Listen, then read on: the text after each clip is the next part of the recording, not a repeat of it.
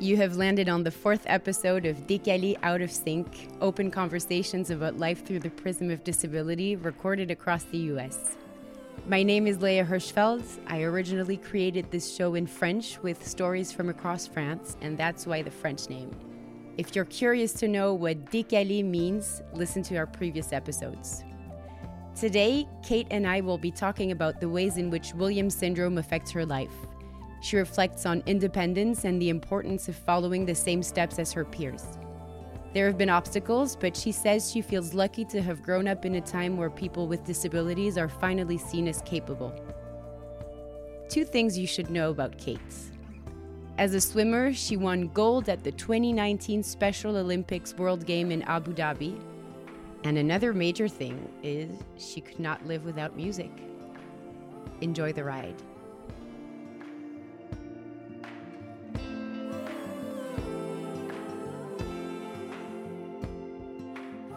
I'm sitting in Burlington, Vermont with Kate. It is snowing outside. We're in her mother's living room. It's very cozy, very beautiful. How are you, Kate? I'm great. Did you prepare for the podcast?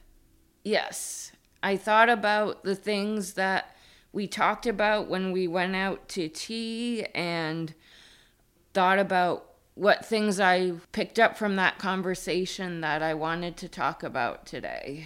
What are these things? First of all, I want to talk a little bit about my disability. For anyone who doesn't know, it's Williams syndrome, and it's a very rare genetic disorder that causes a small deletion on the seventh chromosome. And people who have it are very outgoing and social and also very artistic and for some reason we love music a lot more than the average person like it's something that we practically can't get enough of do you play any instruments yes i play the piano i sing and for a few years i was also in a handbell choir wow how does Williams syndrome affect your life on a daily basis? I would say that there are a few doctor's appointments that I have to go to that not everyone else has to. Um, the main one is the cardiologist because people with Williams syndrome are known for having severe heart problems and a lot of my peers with Williams syndrome have those big scars on their chests from heart surgeries. But I feel very lucky that I've never had to have heart surgery. What else is something that would characterize you? I'm very social and and outgoing, but I know that I also need to be careful because that openness and friendliness can get people in trouble and I feel like people with Williams syndrome always need to check in with themselves to make sure they're not going too far too fast if that makes sense. You, would you have an example? Once this bus driver from the local bus company saw me and asked if he could take me home and I said yes. And when my mom found out about it, she got very angry at me because he could have done anything to me. And I just didn't stop and think it through. And I did have a little bit of that this is wrong feeling, but I ignored it because I had it in my head that because I'd seen him on the bus routes and because he seemed nice and friendly that he was a safe person. And after that I've been really paying attention to um, my interactions with people who I don't know as well as I think I might and I also check in with my parents for consent about stuff like that. So you'd say that you trust people very easily. Yes. And, well, there's the whole music thing, so I can hear like the most normal everyday sound and hear the music in it where other people might not. Like I'm able to pick up on the beat or the rhythm and just I could hear how it might turn into music if one lets it. Great. Do you compose songs or do you No, I've tried composing and it's really really difficult. It's difficult. What else do you like to do? Um, I like to meet new people and learn about other cultures, and I also like to do things with my hands to keep them busy. So um, I'm big into word search puzzles, coloring books, and stuff like that. I feel like when I'm sitting down, I'm usually not just sitting there, I'm sitting there and I'm doing something. How is school? School was definitely a mixed experience for me because I was worried that because I had a helper in school that people would know that I was different and that I would get special treatment and I wanted that as little as possible. Luckily, I felt that as the years went on, it was less and less noticeable, but for me, it was always on my mind because I didn't want to feel different than my friends at school. I wanted to be their equal. Why wouldn't you be? I feel like I grew up in the time when people were just beginning to realize that people with disabilities could really do things. Do you remember specific moments at school? After high school, they really wanted me to stay back and do the after high school program for people with disabilities, and my parents and I were furious. We just said, No, I am ready to graduate. I want to graduate with my class. I don't need all this extra education. I'd experienced the special ed program at my high school, and the people in it had much bigger and stronger disabilities than I did. So it might have been helpful for them, but to me, it was child's play. So you were in a class with people who didn't have disabilities? Yes. What was the difference? What was taught in the class for kids who have disabilities?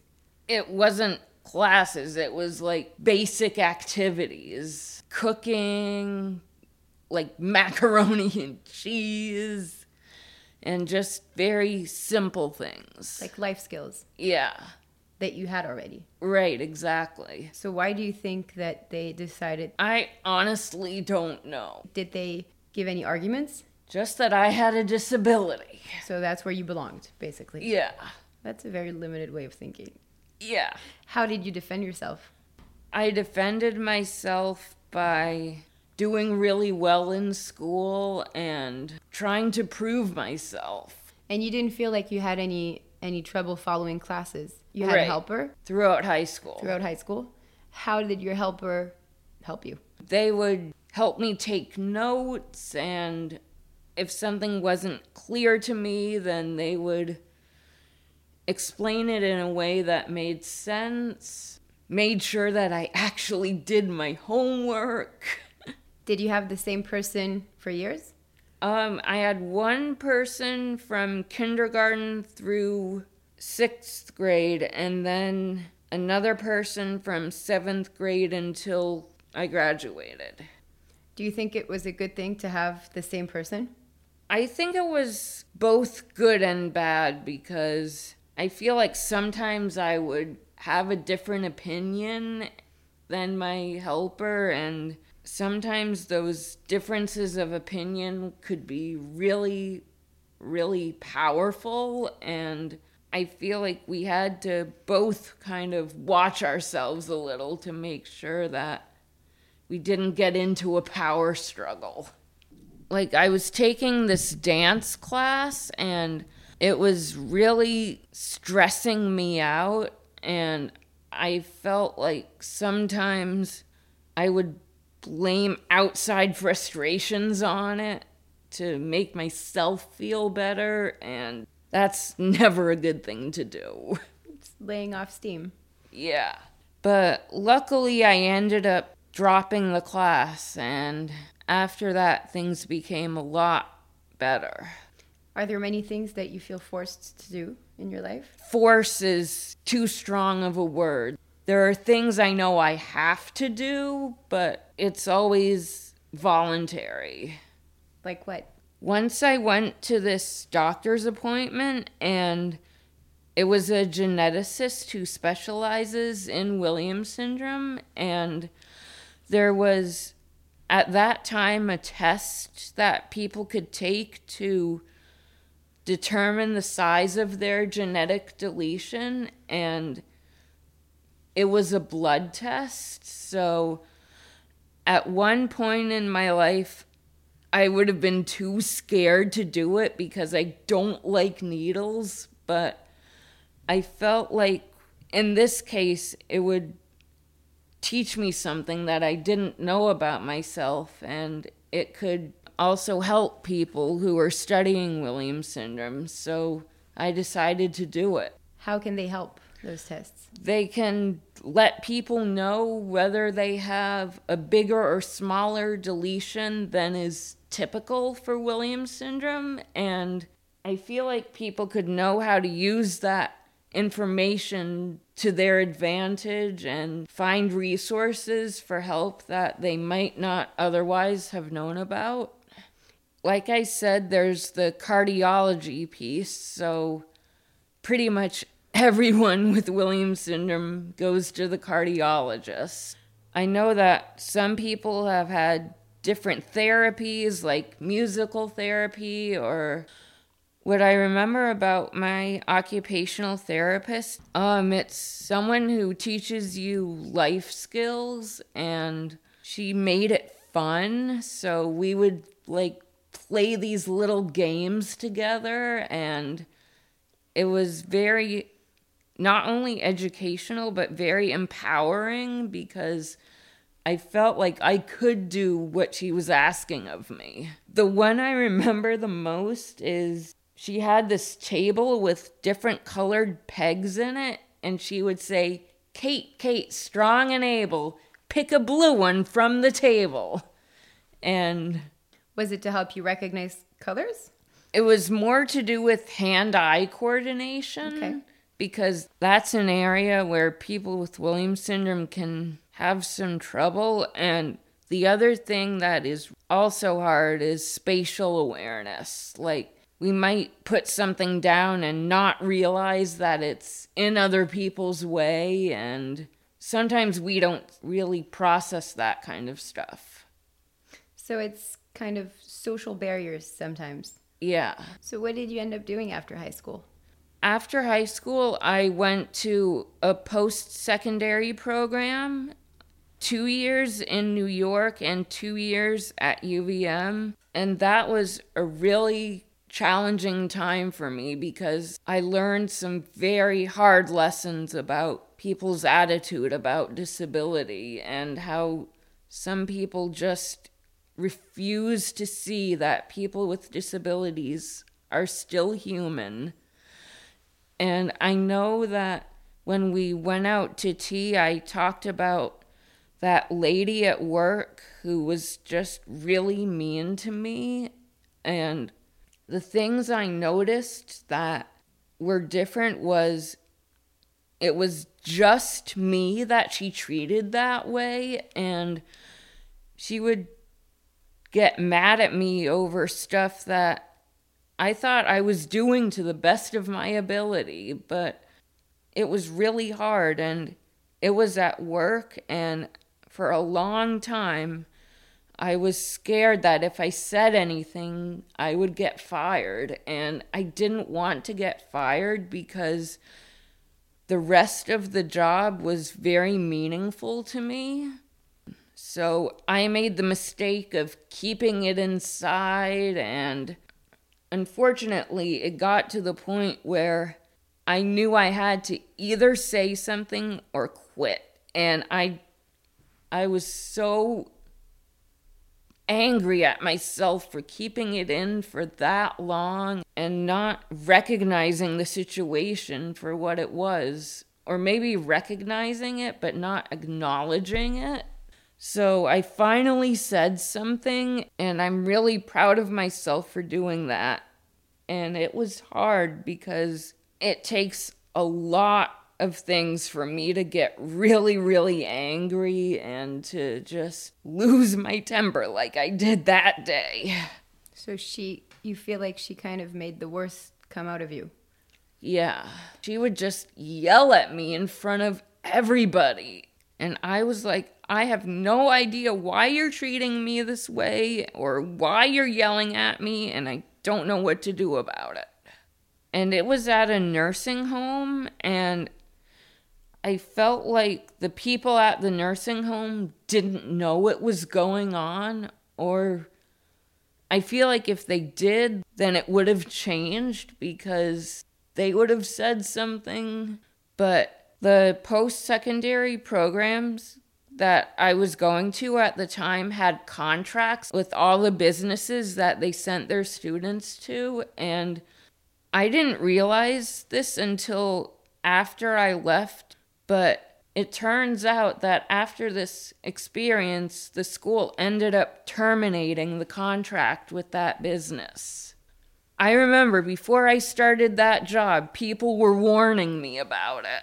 And I just never realized that it could happen like that. My concern wasn't that it wouldn't happen to me, I just thought I would know what to do about it if it did. Wait, were you ever taught what to do? No, and I wish I had because I feel like that's a lesson that people should learn in high school, like how to defend yourself. Now that you've learned through your own experience, how would you teach someone to defend themselves?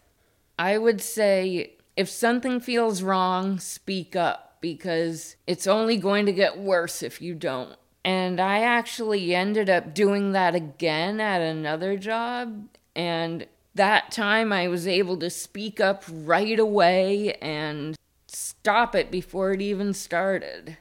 How did that make you feel? Really empowered and really confident because the last thing I wanted was to have it go down again. Do you feel that people allow themselves to behave in certain ways because you have a disability?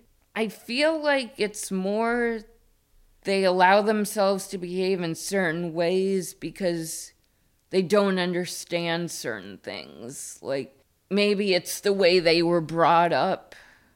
I feel like it's one thing to let disability influence people's behavior because they don't know about it. And it's another thing to purposefully act a certain way towards someone who has a disability. What kind of work do you do? I volunteer at a refugee center and I have a paying job at St. Michael's College and I work in the dining hall as a cashier and wiping the tables. Do you enjoy it? I enjoy it, but sometimes it feels boring because I'm doing the same thing again and again. How would you like to be challenged? I'd like to be challenged by doing more.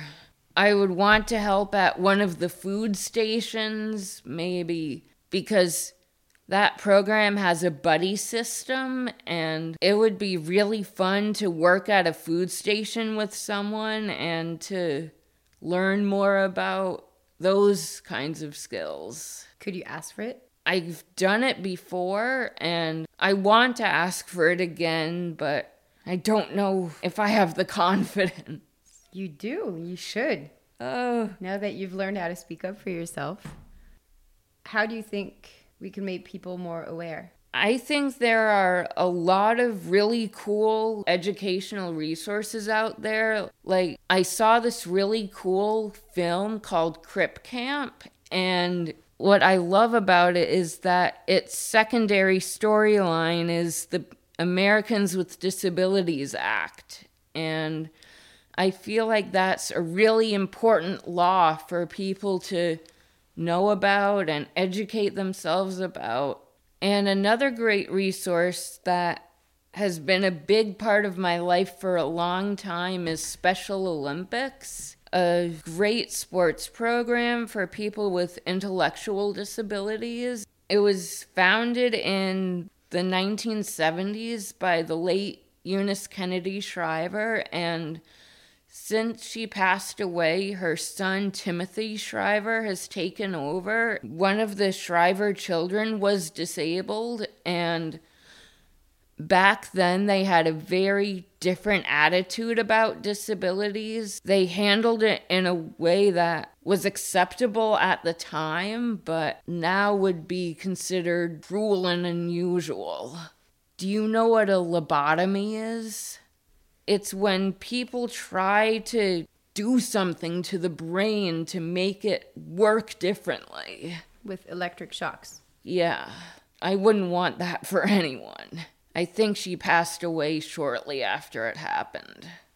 But I give the late Eunice Kennedy Shriver a lot of credit for starting that program because she was the one who really saw the potential in people with disabilities and to get a sports program started for them so they could explore what they could really do. You're a swimmer, right? Yes. I do Special Olympics swimming, skiing, and bocce. What kind of disabilities do people have in the Special Olympics? I've met people with Down syndrome, various forms of autism, and there's even another person with Williams syndrome who I'm very, very close friends with. There are also people without disabilities called Unified Partners. They mostly work in the team sports like basketball, bowling, soccer. That's really cool because sometimes you can work with someone who doesn't have a disability but is interested in that movement and wants to make a difference. Do your friends usually have disabilities or not necessarily? Um a lot of my friends in Special Olympics have disabilities, and at Zeno, of course, which I'll talk about in a minute. But I feel like a lot of my peers outside of those communities don't have disabilities. Um, Zeno Mountain Farm is a great program out in Lincoln, Vermont, not only for people with and without disabilities, but people in marginalized communities it's a place where people can go and feel safe and feel respected and Zeno always finds a way to make people's differences work. Every July, there's a special camp, and at the end of it, the people at Zeno put on a real play. It's not like we're just standing there as ourselves and reciting lines. It's a whole production. How do you take place in it? I'm one of the actresses. what do you like about this stage? It's very spacious and open and easy to move around on. But one time it was really hard for me because there was this one really complicated scene that a lot of people were in, and we had been just picking it apart and eventually I just got to the point where I couldn't do it anymore and I had to take a break. What do you do when you need a break? I just go into the big house, get myself a drink, sit down and process what's going on. Does exercise or like swimming make you does it feel soothing sometimes? Yes, especially when I don't expect it to. Sometimes exercise is the last thing I want to do to make myself feel better, but it always works. Because you're a real athlete. I mean, can you tell me a little bit about your swimming competitions? You've been to the uh, top. yeah, I was invited to the World Games in Abu Dhabi in 2019. I felt special because I was the only Vermonter selected to go for the entire competition. Bravo. Uh, It's bravo in French. ah.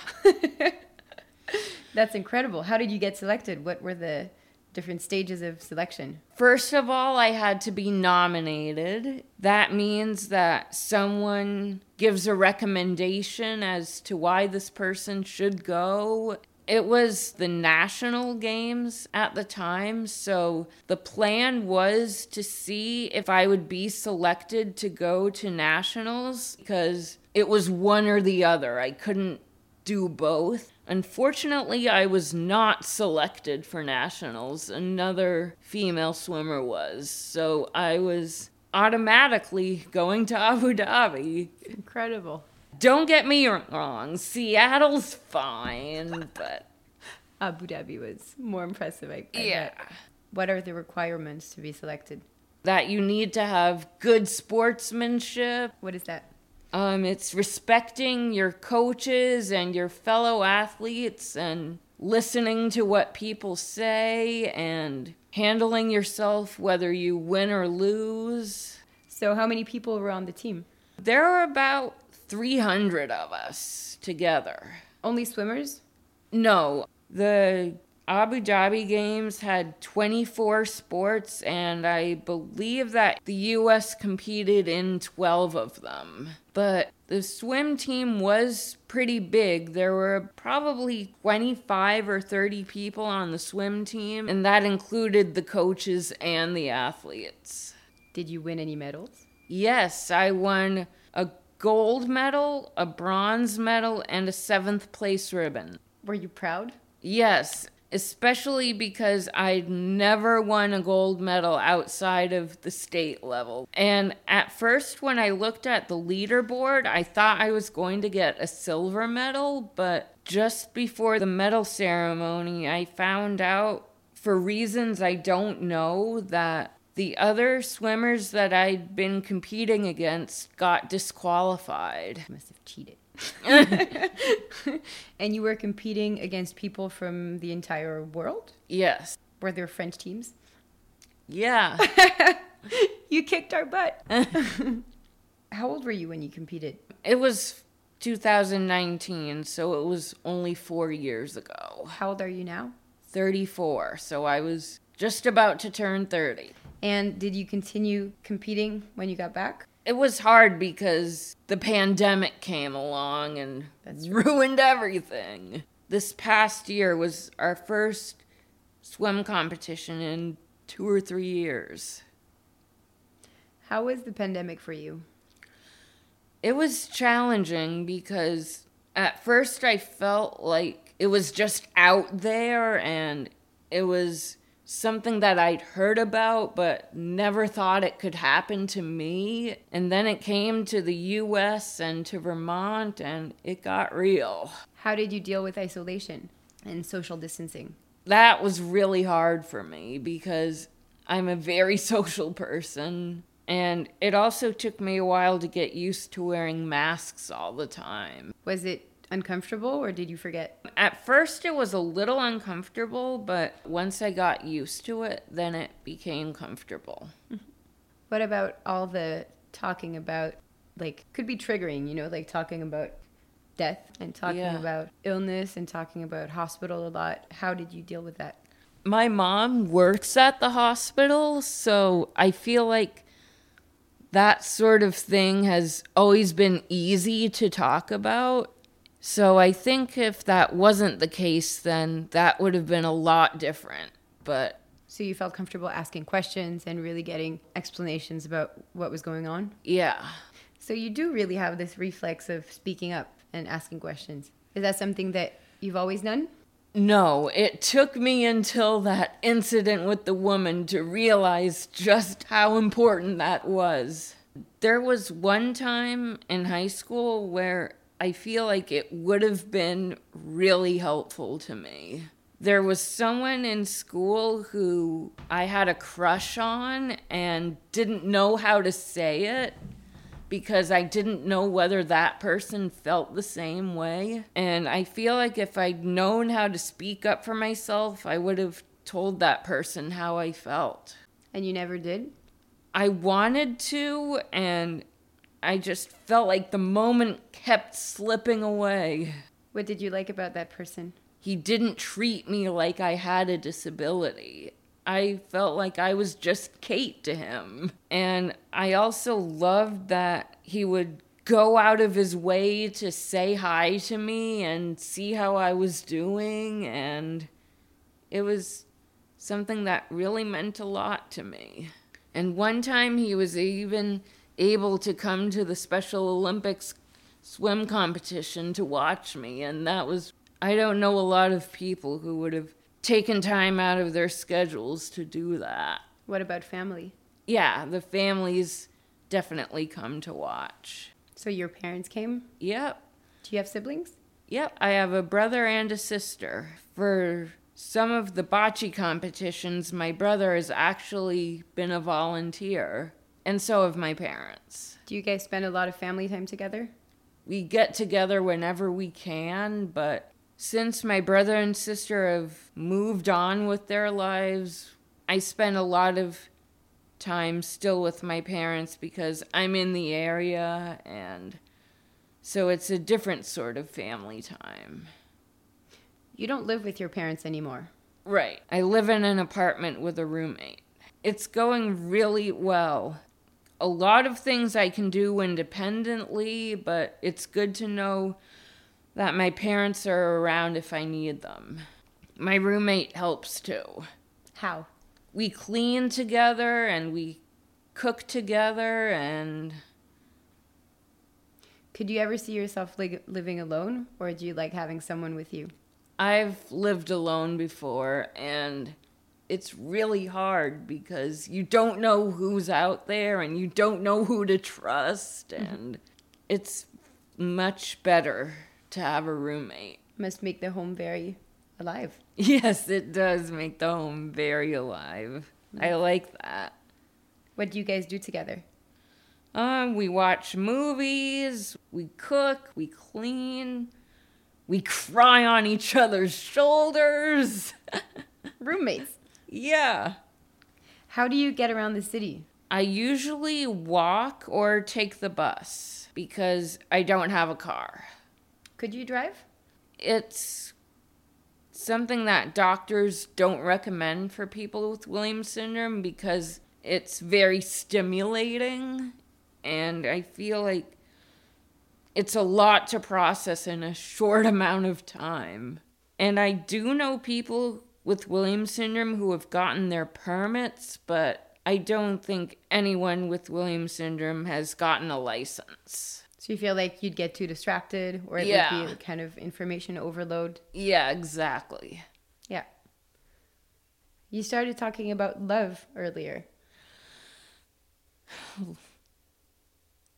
I feel like that's one thing that is really missing in my life. I feel like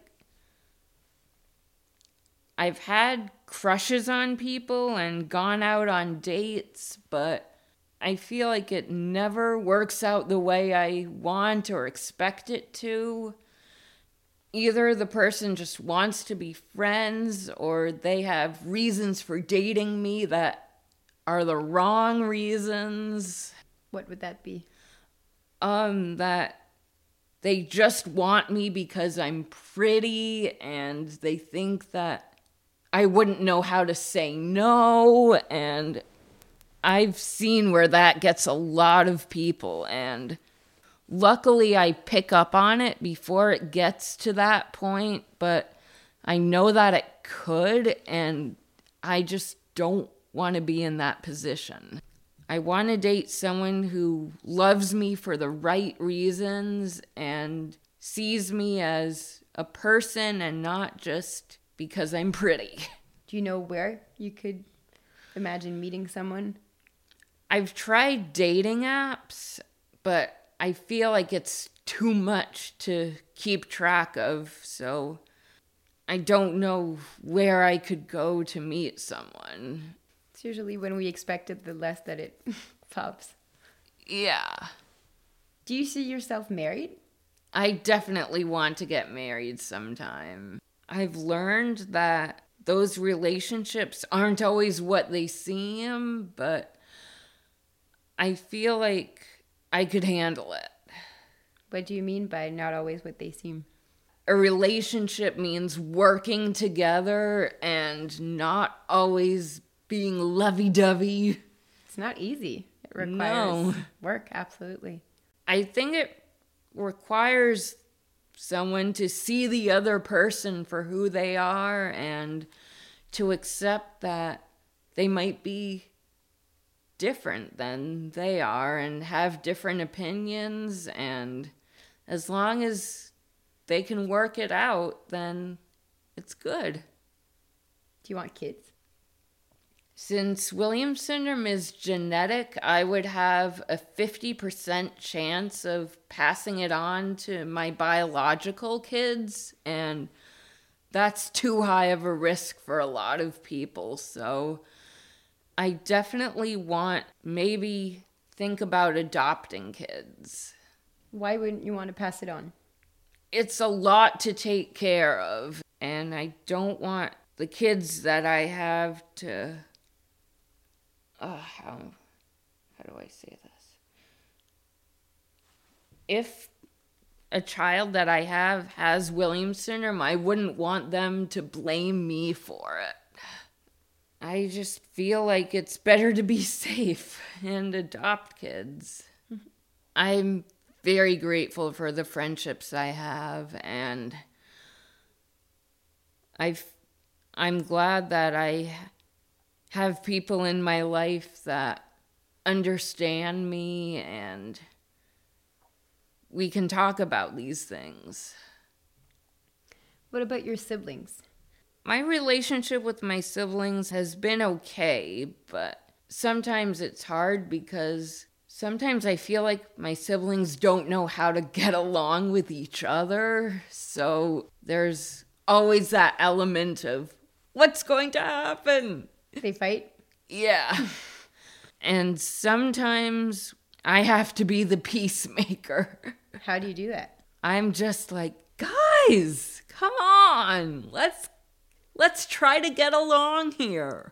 You never fight with anyone, right? You have very peaceful relationship with people. Uh, I fight when I have to, which is not very often.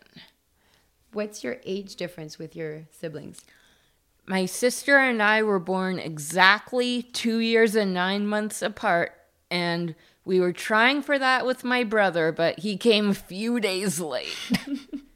So they are younger than you. yes, Have you guys ever talked about different stages of life? yes. I feel like because I have a sister, it was a lot easier to go through our bodies changing at pretty much the same time. And I felt like there were books I'd read, so I knew what my brother would expect to go through. And so I felt like I had a good education on both ends of it. So there's the body. What about school and work and freedom? Ugh, that was a little harder. Do you want to tell me about it? I feel like I don't know what to say. Sometimes we go through the same stages of life, but it's so different. Like it's a different Yeah. story. When I think about it with my brother, um, my brother has a neurological condition, but we don't know what it is. But he's had learning difficulties. And I know that we didn't go through the same stages of life at the same time at all. You know, like he's my older brother and he still lives with my parents, whereas I moved out when I was 17. Um, he needs help to do many things in life that I learned how to do much earlier on. And I always find it interesting to, um, to talk about how it makes us feel within one family, like how siblings who are so close, you're like, we have the same parents, we've grown up in the same Yeah, house, like we have so many things in common, yet our lives are so different. And yeah, I always like to to know how people feel because I know that sometimes I felt jealous because he had a lot of my parents' time. And I know that sometimes I've also felt guilty because I could do things that he couldn't. Is that something you can relate to or Yes, absolutely. I've always felt a little envious of my brother and sister because they know how to drive and do that stuff that I just don't know how to do. And it's also different because since they're not disabled, they have a different experience of people with disabilities than I do.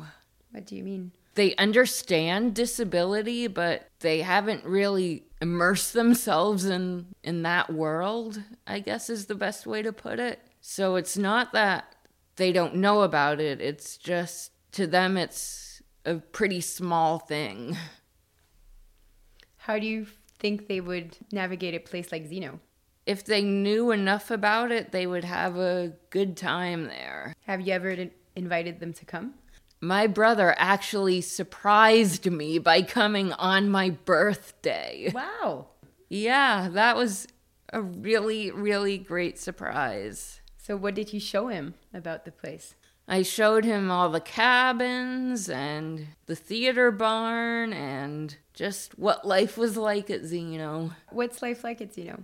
It's ideal because there's no drama. I feel like people know how to handle a lot of different disabilities, and I feel like everyone can just be themselves there and have a good time.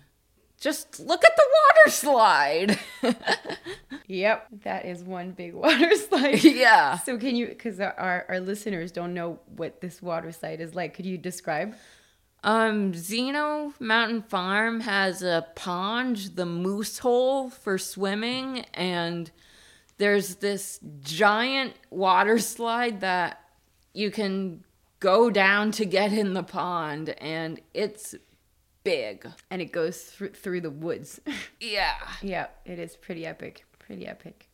When I invited you on this podcast, did you have any subjects that you really wanted to bring up? Um, definitely Zeno. And Williams syndrome. Would you have a final word? I would say that life is beautiful. Thank you, Kate. You're welcome, Léa. Talking to you. It was great. Thanks. You're welcome. Thank you so much for listening all the way. This is an independent show supported by Villa Albertine, Zeno Mountain Farm, and Unapei.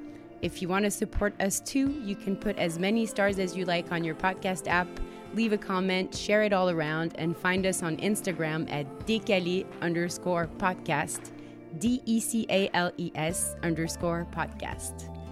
Up next, Isabel will be talking about growing up with a twin who has cerebral palsy. Listen to episode 3 to hear her twin, Hannah, and to episode 1 to hear Krista, their mother. This was Léa Hirschfeld and Kate. À bientôt!